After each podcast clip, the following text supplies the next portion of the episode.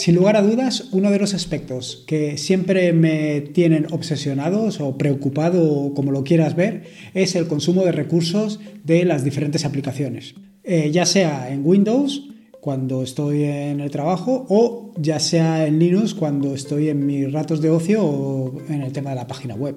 En cualquiera de los casos siempre me preocupan estas dos cosas. No es que mi equipo vaya justo de memoria RAM, por ejemplo, porque se trata de un i5 con 8 megas de RAM. Con esto es más que suficiente. Prácticamente el uso de la memoria swap lo hace de forma puntual cuando me lío a, arrancar aplicaciones y servicios todos a la vez. Sin embargo, la verdad es que es una cosa que siempre me, me tiene ahí preocupado. ¿Por qué razón? Pues la verdad es que no te sabría decir. Desde que me regalaron el pequeño Acer Raspberry One, probablemente ese fue el punto de entrada para ver qué es aquello que consume más, qué es aquello que consume menos para aquellas cosas que hacen uso de más recursos por desecharlas. Pero bueno, puede ser esta razón como cualquier otra que te puedas hacer. Desde luego, si hay algún, o si tú eres usuario de KDE Plasma, seguro que me vas a decir, a ver, eso es porque estás utilizando NOM que NoMesel es un verdadero eh, devorador de recursos. Bueno, a ver, esto es como aquel. Eh, NoMesel en principio pues con 700, 800 megas de RAM pues funciona perfectamente, incluso con menos. Todo es cuestión de utilizar los recursos que necesitas. Y al final no es precisamente el, el elemento o la aplicación o el servicio que más consume en tu equipo. Desde luego, si arrancas Firefox o Chrome o Chromium, eh, estos se van a llevar la palma sin lugar a dudas. Pero no solamente estos. En el episodio número 53 del podcast, hace relativamente nada, te hablé sobre aplicaciones Electron que si bien las aplicaciones Electron tienen una ventaja y es que eh, aumentan o contribuyen a aumentar el número de aplicaciones dentro del ecosistema Linux, ya que se trata de un servicio multiplataforma, tienen un inconveniente y es que al final como utilizan como soporte eh, Chromium, pues al final eh, efectivamente también consumen mucha memoria. En fin, que todo esto unido, tanto eh, tu navegador como las aplicaciones estas, como cualquier otro servicio que quieras tener arrancado permanentemente, pues eh, al final se están comiendo tu, tu memoria RAM, están consumiendo tus recursos. Así que, ¿cómo puedes saber quién se está comiendo tu memoria RAM?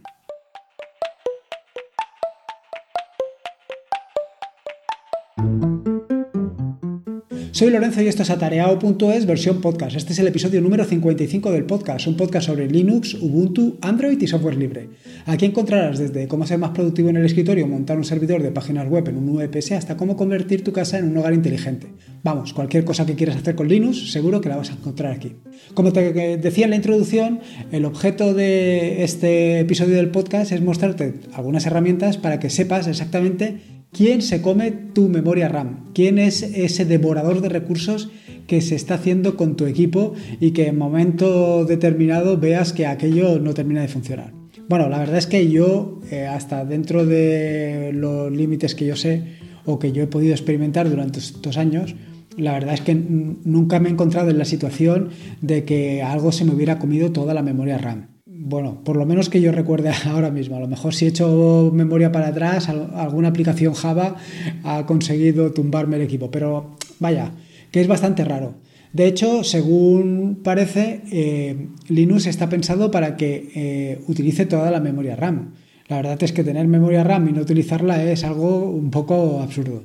En su día recuerdo que hice alguna aplicación que lo que eh, obligaba era a dejar de utilizar la memoria swap en favor de la memoria RAM. Por aquello de que la memoria swap, el problema que tiene es que ralentiza el funcionamiento de tu equipo. Pero bueno, como digo, eh, el objetivo de este podcast precisamente es mostrarte esas herramientas, herramientas que te van a permitir monitorizar el consumo de recursos. No solamente el, consumo de recursos de tu ordenador o de tu portátil, sino también el consumo de recursos de tu Raspberry Pi. Eh, desde luego que la Raspberry Pi, el consumo de recursos es algo verdaderamente importante, ya que lo tienes muy limitado. Lo tienes limitado pues, a, la memoria RAM que tienes, que es un giga, con lo cual eh, tener contenidas las aplicaciones que quieres utilizar y saber exactamente cuál es la que se está llevando la memoria RAM es verdaderamente importante. Y no solamente ahí, también en servidores. Y en servidores, pues eh, se trata de buscar herramientas que te permitan desde fuera, desde una página web, poder ver qué es lo que está consumiendo o qué es lo que está sucediendo con tu equipo. Así te voy a contar una serie de herramientas que seguro que tú ya conoces. Eh, de nuevo, como de costumbre, te voy a pedir un favor y es que eh, si conoces alguna herramienta que no he contado, pues me la digas. Esto va a favorecer a dos cosas. La primera va a ser que mm, la vamos a, dar a conocer a, a otras personas y la segunda es que yo probablemente eh, escriba un artículo sobre ella, probándola y dándote mi opinión y dándola a conocer a otra gente. Eh, como ya dije en un episodio anterior del podcast, al final esto eh, no es más que un beneficio para el software libre, en tanto en cuanto estamos dando difusión al software libre y su divulgación y su conocimiento. Bueno, una vez te he metido la chapa con esto de la divulgación del software libre y tal y cual, y lo importante que es que compartir todas aquellas herramientas que utilizas para, este propósito, eh, te voy a comentar eh, las aplicaciones que he seleccionado para este episodio del podcast. La primera es PS. Esta es una herramienta del terminal, yo creo que la conoce casi cualquier persona que se haya enfrentado en algún momento a Linux y al terminal, y que es tan sencilla como ejecutar ps-ef. Lo que te va a mostrar PS es una fotografía estática de la situación de tu equipo, mostrándote determinada información, como los, básicamente todos los procesos que están corriendo y dependiendo del tipo de información que le solicites a PS te mostrará más o menos datos. Eh, por ejemplo, puedes utilizar PS aux eh, sort RSS y esto te mostrará eh, los procesos que están corriendo en tu sistema ordenados eh, por la cantidad de memoria que están utilizando. Desde luego que seguir el podcast, o sea, eh, este o, recordar este comando de memoria, pues va a ser complicado. No te preocupes porque, como bien sabes, está perfectamente anotado en las notas del programa, en las notas del podcast y lo puedes encontrar allí de una manera bastante sencilla. Pero vamos, que PS lo que te da la posibilidad es demostrar todas las o gran cantidad de variables, gran cantidad de parámetros que te dan una información muy exacta de todos los procesos que están corriendo y qué recursos están consumiendo. Eh, la, siguiente de las aplicaciones, que realmente no es una sola, sino que es un conjunto de aplicaciones que seguro que vas a reconocer porque son Top, ATOP, HTOP, IOTOP son todo aplicaciones que te muestran o te permiten monitorizar en tiempo real el comportamiento de tu sistema. Así como PS te muestra una fotografía estática, top, a top, htop, etcétera, lo que te muestra es la evolución o cómo se está comportando el sistema en esos momentos. Pero no solamente eso, sino que además te permite administrar los diferentes procesos, es decir, en un momento determinado podrías matar un proceso si es que ese proceso pues eh, está consumiendo demasiada memoria RAM o está consumiendo demasiado CPU o lo que tú consideres, o simplemente porque eres un verdadero asesino de procesos y has decidido matarlo. Y punto. Entonces, como te digo, HTOP, por ejemplo, que es el que yo he estado utilizando últimamente, te permite hacer precisamente eso, que es eh, realizar búsquedas, aplicar filtros, ordenar en función de diferentes criterios y matar procesos. Además, HTOP tiene la característica de que te permite eh, configurarlo de forma relativamente sencilla. ¿Qué es lo que quieres ver? ¿Qué es lo que quieres monitorizar? ¿Y cómo lo quieres ver y monitorizar? Si quieres bastante más información acerca del funcionamiento de HTOP, cómo instalarlo, etcétera, etcétera, tienes un artículo en el blog sobre precisamente monitorizar con HTOP. Como te digo, eh, lo encontrarás en las notas del podcast, o sea que no te, no te preocupes por ello. La siguiente de las herramientas es Glances. Glances es una herramienta eh, que tiene la característica principal de que es multiplataforma, es decir, la puedes utilizar en casi cualquier sistema operativo. Yo no te puedo decir si se puede utilizar o no, eso es lo que dicen los desarrolladores, porque solamente la he probado en Linux. Y la verdad es que te da una cantidad de información que es prácticamente abrumadora. Además de la cantidad de información que te ofrece Glances, otra y de ser multiplataforma, por supuesto, otra característica que me parece muy interesante es que está implementada en Python. Y evidentemente Python es la niñita de mis ojos, es el lenguaje de programación que más, más me gusta y con el que más disfruto. Pero bueno, eh, esto solamente le da un punto a favor a Glances. Sin embargo, lo que sí que me parece realmente interesante de Glances es que eh, funciona en modo cliente-servidor. Es decir, mm, tú lo que puedes hacer es lanzar eh, Glances en un servidor y Glances en tu equipo local y comunicarte uno con el otro de manera que tú estés viendo en tu equipo local qué es lo que está sucediendo en tu equipo remoto, lo cual es realmente cómodo. No es necesario que te estés conectando continuamente al equipo remoto. Realmente te estás conectando. O sea que al final eh, hacer una conexión vía SSH, entrar dentro de tu equipo y ejecutar glances tampoco es nada del otro mundo. Pero bueno, eh, al final para gustos los colores y cada uno hace las conexiones como mejor le interesa. Sobre glances también escribí un artículo hace algún tiempo y que te recomiendo que leas si quieres sacarle más partido a esta aplicación que te permite además de todo lo que he comentado anteriormente configurarla y personalizarla adaptándose a tus necesidades. La tercera de las, eh, o, la cuarta o la quinta, ya me he perdido, de las aplicaciones que te recomiendo para monitorizar es Enemon. Eh, la, de esta aplicación eh, tiene dos cosas que me han llamado bastante la atención. La primera de, los aspectos que me ha llamado la atención es que tú eliges exactamente lo que quieres mostrar. Así, bueno, en PS, por ejemplo, también puedes elegir qué es lo que quieres mostrar, pero aquí es de una manera interactiva, es decir, una vez has lanzado Enemon, tú eliges o vas pulsando teclas y en función de las teclas que, que pulses, te va mostrando diferentes gráficos. Eh, así te puede mostrar el gráfico de consumo de CPU, el gráfico del consumo de mm, memoria RAM, etcétera, etcétera. No lo he comentado hasta ahora y la verdad es que se me ha olvidado y es creo que bastante importante que todas las aplicaciones o todas las herramientas que he comentado hasta ahora son herramientas que trabajan directamente en el terminal, no son eh, aplicaciones gráficas, aunque eh, la mayoría de ellas utilizan NCourse y por tanto mm, la, o sea, la, información te la muestra de una manera gráfica, pero en el terminal. No sé si me entiendes lo que te quiero decir. Es decir, te lo muestra con caracteres de texto, pero tú ves, por ejemplo, cómo evoluciona eh, el consumo de memoria RAM o el consumo de CPU, etcétera, etcétera. La siguiente característica que me ha llamado bastante la atención de Nemon es la posibilidad de guardarte toda la información en disco. Es decir, que lo puedes guardar en un archivo. Una vez guardado en el archivo, evidentemente tienes ahí una fuente de datos eh, brutal para poder hacer todo tipo de estudios estadísticos o para lo que consideres. Así que, a ver, son dos eh, características bastante interesantes para una herramienta relativamente sencilla. La siguiente herramienta que te quiero comentar, pero que ya te comenté en el episodio número 43 del podcast, es una aplicación, esta vez sí, gráfica, que es CPUG. CPUG, como comenté en aquel podcast, es una aplicación que he migrado yo de Python a Python 3 y le he añadido una serie de características. Entre las características que he añadido ha sido la monitorización tanto del consumo de CPU como del consumo de memoria RAM, con lo cual aquí ya puedes saber quién se está comiendo tu memoria RAM. Eh, sin embargo, el inconveniente que tiene es que solamente la ves instantáneamente, ves cuánto te está consumiendo en ese momento. No ves una monitorización eh, en función del tiempo. Que claro, evidentemente, y ahora que lo comento, pues a lo mejor sería un aspecto interesante, una nueva característica que le podría añadir a esta aplicación y que le daría mucha más utilidad. Eh, aquello de que te pueda demostrar cómo ha evolucionado la memoria RAM o el consumo de CPU durante el tiempo, yo creo que es algo bastante interesante. No sé a ti qué te parece, pero yo creo que es algo muy interesante. Aparte de todo lo que he comentado hasta ahora, que podrías utilizarlo tanto en un servidor como en tu equipo local, excepto CPUG, que solamente lo podrás utilizar en un entorno con ventanas, eh, también es interesante tener otras herramientas que te permitan monitorizar eh, tu equipo a distancia.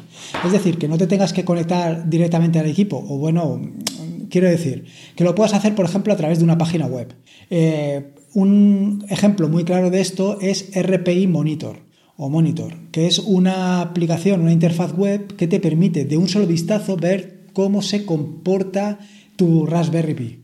Yo creo que seguro que si eres un poquito geek o bastante geek o si simplemente me estás siguiendo es porque seguro que seguro que te interesa el tema de la Raspberry Pi. Aquí tienes una interfaz web muy muy muy sencilla, muy sencilla también de instalar y que te da todos los parámetros básicos que necesitas para saber cómo se está comportando la CPU la temperatura, la memoria, el tiempo de funcionamiento, es decir, así sabes de un solo vistazo cómo está tu Raspberry Pi sin necesidad de que tengas que entrar a ella vía SSH y ejecutar algunas de las herramientas que he comentado anteriormente. Eh, además, y creo que hasta ahora no he encontrado ninguna, de las, ninguna otra aplicación que lo hiciera salvo Enemon, lo que permite es eh, mostrarte la evolución de muchos de los parámetros que he comentado anteriormente en función del tiempo. Con lo cual puedes saber si, eh, por ejemplo, al activar un determinado servicio se produce un exceso de consumo de memoria RAM o aumenta la temperatura. Esto, por ejemplo, lo he estado haciendo para saber eh, qué procesos consumen muchos recursos y también para tener localizada cuál es la temperatura de la Raspberry y en función de, los, de las herramientas o de las opciones que le añado a la Raspberry, ver cómo se comporta en cara, o sea, en, función de la... vaya, básicamente cómo se comporta en lo que es la ventilación. Quiero decir, eh, inicialmente si compras una Raspberry Pi 3B, creo que es el modelo que tengo yo ahora, no me acuerdo, eh, no me hagas mucho caso, eh, tú ves que consume mucha temperatura ves que aquello se calienta bastante. Si le pones unos disipadores, ves que eh, va bajando de temperatura y si encima eh, pones en marcha los ventiladores o un ventilador, verás que todavía baja más de, temperatura. Una manera de ver eh, cómo se comporta la Raspberry en función de todas estas configuraciones es utilizar precisamente RPI Monitor y ver la evolución de todos estos parámetros, del parámetro de la temperatura básicamente en función del tiempo. Eh, no solamente esto, sino que además RPI Monitor te permite eh, monitorizar otros parámetros como puede ser la conexión Wi-Fi, unidades USB o incluso te permite eh, monitorizar diferentes servicios como el SSH, Apache, MariaDB, PostgreSQL, Nginx, en fin, te permite monitorizar casi cualquier servicio que tú quieras monitorizar. Y tiene otra característica bastante interesante y es que la interfaz web es adaptativa. Eh, o lo que dicen los modernos responsive. Quiero decir que lo que hace es adaptarse al tamaño de la pantalla. Con lo cual, si tú lo que estás consumiendo o si lo que quieres ver es la evolución de la Raspberry Pi desde tu móvil, lo vas a ver de una forma bastante intuitiva. Aparte de esta monitorización remota que te acabo de comentar, eh, puedes encontrar en, Internet cientos de servicios web que te permiten realizar este, esta monitorización desde servicios relativamente sencillos o aplicaciones relativamente sencillas a aplicaciones lo más complicadas que te puedas hacer una idea. En este sentido, yo evidentemente va a depender un poco de las necesidades que tú tengas. Yo lo que te voy a proponer ahora mismo son dos, servicios que son relativamente sencillos y que te sirven precisamente para el, propósito de este podcast, que es ver cómo cómo se está comportando tu servidor o tu Raspberry eh, de forma remota. El primero de ellos es EZ Server Monitor, que es un script que te permite monitorizar servidores Linux. Además tiene versión web, con lo cual puedes ver toda la información eh, perfectamente en la web. Es muy sencillo de instalar. No necesitas de ningún otro servicio, no necesitas ni MySQL, ni MariaDB, ni nada de nada. Simplemente un servidor que puede ser Apache o Nginx y con eso ya lo tendrías perfectamente funcionando. Lo copias en una carpeta que está accesible desde fuera y a correr. Y la verdad es que eh, el aspecto es muy sencillo y te da muchísima información de un solo vistazo. Es decir, en una única página tendrías toda la información para consumir. Y el siguiente de los servicios que te quería comentar, pero que no está relacionado directamente con el consumo de la memoria RAM, pero creo que es bastante interesante, es PHP Server Monitor. Esta aplicación o este servicio, PHP Server Monitor, lo que te permite es ver el estado de tus servidores, páginas web, etcétera, etcétera. Es decir, te permite monitorizar, por ejemplo, si, tu, eh, eh, si tu página web está siempre arriba o si en un momento determinado cae, lo cual es verdaderamente interesante. ¿Qué inconveniente tiene este servicio? Pues que tienes que tener tú tu propio servidor de bases de datos un MariaDB básicamente, y almacenar allí todos los datos. Pero bueno, al final, si vas a tener una página web, si tienes un alojamiento VPS, eh, tener un servicio como PHP Server Monitor es realmente sencillo y te permite pues, estar informado de cuál es la situación, no solamente de tu servidor, sino de los servidores que tú consideres. Eh, esta aplicación también es muy sencilla de instalar, viene con un instalador relativamente intuitivo y lo único que necesitas es, como te he comentado, es acceso a la base de datos, que lo puedes conseguir de forma fácil. En fin, yo creo que te he dado una cantidad de aplicaciones, servicios, etcétera, etcétera, que te van a permitir monitorizar tu servidor, tu página web o tu o tu servidor Linux o tu portátil o lo que tú consideres de una forma bastante sencilla. como he dicho a lo largo del podcast, si conoces cualquier herramienta que sirva también para esto y me la quieres comentar, pues te lo agradecería. Eh, como digo, seguro que va a caer posteriormente en un artículo y probablemente también en un segundo podcast donde eh, hable de más eh, aplicaciones y servicios para monitorizar. Ahora te quería comentar un aspecto que no tiene nada que ver con esto de la monitorización y es el tema de un grupo de Telegram. El otro día Leandro me propuso o me comentó si había algún grupo de Telegram de atareado. Realmente sí que hay un grupo de Telegram, lo que pasa es que actualmente está bastante de capa caída. Hay muy pocos usuarios y realmente pues muy pocas intervenciones. Vaya, prácticamente ninguna. De vez en cuando, a lo mejor una vez al mes, alguien escribe algo o tal. No tengo muy claro si es buena idea eh, crear un grupo de Telegram para todos los que escucháis el podcast, porque a lo mejor eh, se mejoraría eh, el flujo de ideas entre todos o se propondrían nuevas ideas para crear podcasts o para crear artículos, en fin, a lo mejor es una idea interesante. Pero bueno, te lo dejo aquí, tu opinión vale su peso en oro, con lo cual cualquier idea, si, te parece bien, pues, pues estaría encantado de, ponerla en marcha. En fin, que era lo que te quería comentar y, saber sobre todo tu opinión respecto a esto, sobre al grupo de podcast.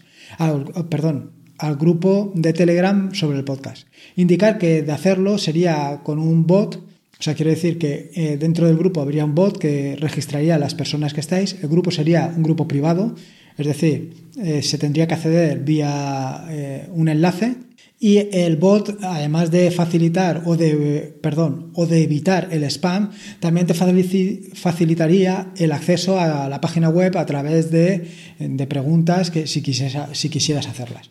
Es una idea y lo dejo ahí. Tú, eh, ya te digo, tu opinión vale el peso en oro, así que quedo a las a expensas de que me digas lo que opinas. En fin, como todo tiene su final. Eh, nada, recordarte que las notas del podcast que encontrarás en atarea.es están todos los enlaces que he mencionado a lo largo del mismo. Como verás, han sido bastantes los enlaces, con lo cual te recomiendo que vayas a las notas y le pegues un vistazo para, para poder completar toda la información. Eh, si tienes una idea de una aplicación, un script, una sugerencia, en fin, no dudes en dejarla en atarea.es.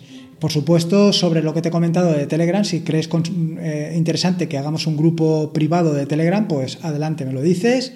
Y si sois una docena de personas las interesadas en el grupo, ahí estará. Recordarte que este es un podcast asociado a la red de sospechosos habituales, que te puedes suscribir en el feed feedpress.me barra habituales y nada, recuerda que la vida son dos días y uno ya ha pasado, así que disfruta como si no hubiera mañana y si puede ser con Linux, mejor que mejor. Me quedo aquí un rato escribiendo un artículo sobre cómo hacer un bot para Telegram con Python, una, en una sola línea, un reto propuesto por Mosquetero Web en el grupo de Telegram de Yupik. Venga, un saludo y nos escuchamos el jueves.